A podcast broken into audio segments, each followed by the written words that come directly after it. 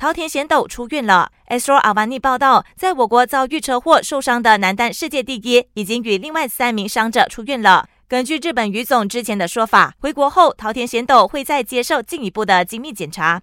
据了解，他的伤势并没有大碍，估计需要休息大约一个月。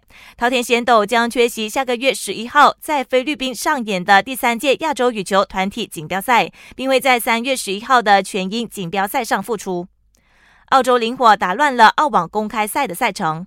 赛会第一场资格赛原定昨天在墨尔本公园举行，但基于墨尔本雾霾严重，澳网组织宣布延迟比赛，并不排除会延迟下星期一开始的澳网正赛。